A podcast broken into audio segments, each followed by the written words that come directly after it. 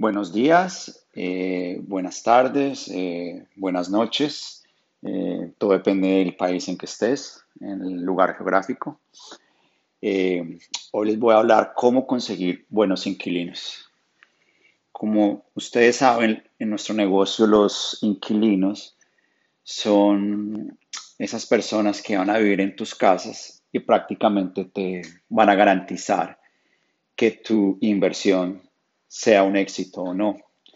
Muchas veces eh, creemos que, que la buena inversión se hace cuando uno compra una buena, una buena propiedad en una buena área o, o un área más o menos, o, o, porque es una propiedad que es de buen material, de concreto, eh, y entonces tiene buenos, eh, como dicen los gringos, good bonds, de, de buenos, unas estructuras fuertes.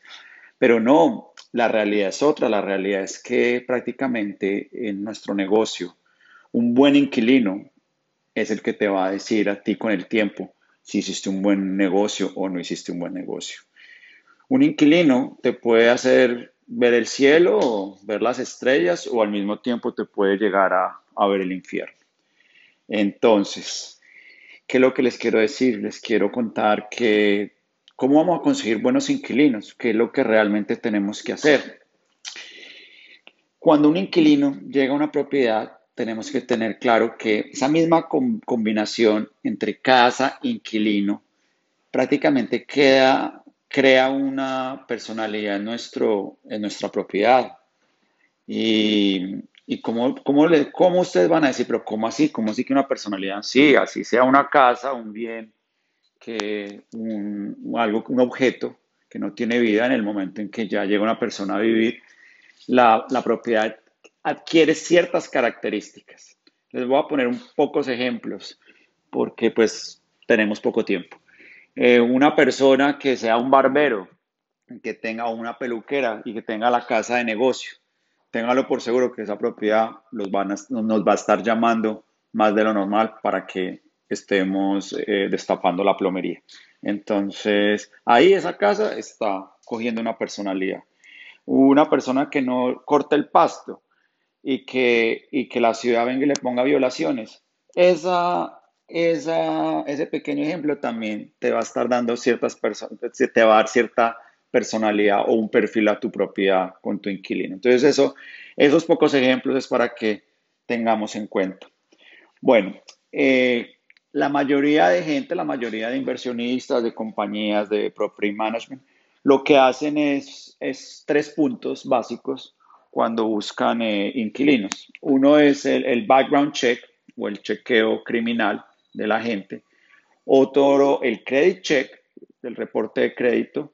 Y el tercero, que es la prueba del ingreso, que por lo general siempre tiene que ser uno por tres. ¿Qué significa uno por tres? Significa que si la persona, si la renta vale mil, pues tiene que generar mensualmente mínimo tres mil dólares. Tengan en cuenta que esos tres mil dólares siempre es el, ingreso bruto de la persona antes de impuesto. Eh, tenemos el background check, que ya lo dije, y tenemos el credit check. Estas son, son cosas que normalmente la gente eh, cobra aplicaciones porque normalmente eh, pasar un credit check, te cobran 8 o 10 dólares, un background check de pronto otros 10 o 15. En resumidas cuentas, más el tiempo de nosotros, pues, o sea, estamos hablando más o menos que hay gente que cobra 50 o 100 dólares por, por, por esto, ¿no? Simplemente por hacer la, la, diligencia. Y la gente y los, y los futuros inquilinos están dispuestos a pagar eso. Eso ya es de cada persona, de cada empresa, si quieren eh, siempre cobrar eso independientemente si, si les van, los van a aprobar o no. Yo, en el caso de nosotros, de mi empresa, yo, nosotros solo cobramos a la gente que, que los aprobamos. Realmente no, no nos aprovechamos de la situación. Pero eso ya va en cada cual. Realmente la ley está para, si usted quiere cobrar una aplicación y la gente está dispuesta a pagarla, la gente la paga. Hay, hay, hay complex o apartamentos que cobran hasta 300 dólares, eh, o a veces más por simplemente la aplicación. Pero bueno, eso, eso es lo que tenemos. Bueno, lo que yo les voy a contar es realmente como la otra cara de la moneda. Realmente nosotros tenemos que, tenemos que mirar, son otras cosas, porque muchas veces la gente no es perfecta. Eh, un background check, un credit check o un, proof of income, digámoslo así, una prueba de ingresos, eso lo hace, eso lo hace un computador, ¿entiendes? Pero muchas veces la gente no, la gente no, no es perfecta y la gente merece segundas oportunidades. Eh, algo que es muy importante es la honestidad, decir la verdad. Muchas veces hay gente que por cosas, por diferentes situaciones, tienen en sus reportes, tienen que han sido desalojadas o, empezaron eh, procesos de, eviction o de desalojo en el condado que vivieron y, están, y quedan marcados. Para llegar a este punto, tenemos que aprender un poquito cómo es que funciona el proceso.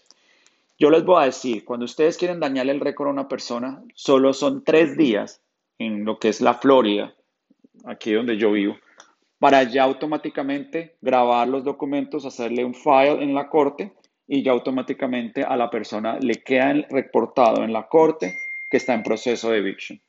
Entonces muchas veces hay compañías como los complex, digamos, los, edificios, son muy estrictos y el día número 6 le están poniendo a usted eh, la nota de, las, de los tres días en su puerta y si usted no paga el tercer día, ya el cuarto día eh, su nombre está en la corte. Y para remover eso de la corte es todo un proceso. Entonces a veces, sí, a veces es mejor oír la persona y, y hay mucha gente que, que, diciendo la verdad ya, ya, ya, ya gana mucho terreno y, y, es, y es un factor importante. No, no seamos tan, tan robots en esto porque muchas veces hay gente que se merece una segunda oportunidad. Eh, bueno, tenemos, eh, digámoslo así, trucos que tenemos que estar muy, muy informados para conseguir inquilinos y dependiendo también de las situaciones. Tenemos gente de sección 8, que es gente del gobierno. Tenemos eh, los programas de veteranos, de gente que estuvo en la guerra y, tienen sus, sus si tienen sus subsidios. Y tenemos, obviamente, los subsidios por eh, desastres o catástrofes, que es lo que, es lo que tenemos ahora. Entonces, entonces eh, si estamos bien empapados de todo esto, téngalo por seguro que vamos a poder garantizarle a nuestros inversionistas o a nuestras propias inversiones eh, unos buenos inquilinos y garantizar la renta. Yo les digo, la renta es algo muy, muy, muy, muy estable. Yo realmente llevo muchos años en esto y en el peor de los casos, en el 2008, que fue una, algo que, que nos afectó directamente al real estate, la, la renta nunca bajó, por decir, de mil dólares, nunca bajamos de 300 a 300, mientras que las propiedades sí, sí bajaron, bajaron bastante, bajaron propiedades de 200 a 50 y así sucesivamente. Realmente un buen inquilino nos estaría garantizando eh, un ingreso, nos estaría garantizando eh, eh, como un chaleco antibales, una, sí, digámoslo así, es, este negocio es a prueba de, recesiones, es a prueba de todo, porque, porque tener vivienda es, un, es algo esencial en la vida. Entonces, después de la comida es tener un techo. Entonces, eh, bueno, esto es lo que tenía para decirles. Eh, son unos consejos para conseguir buenos inquilinos. Eh, muchísimas gracias.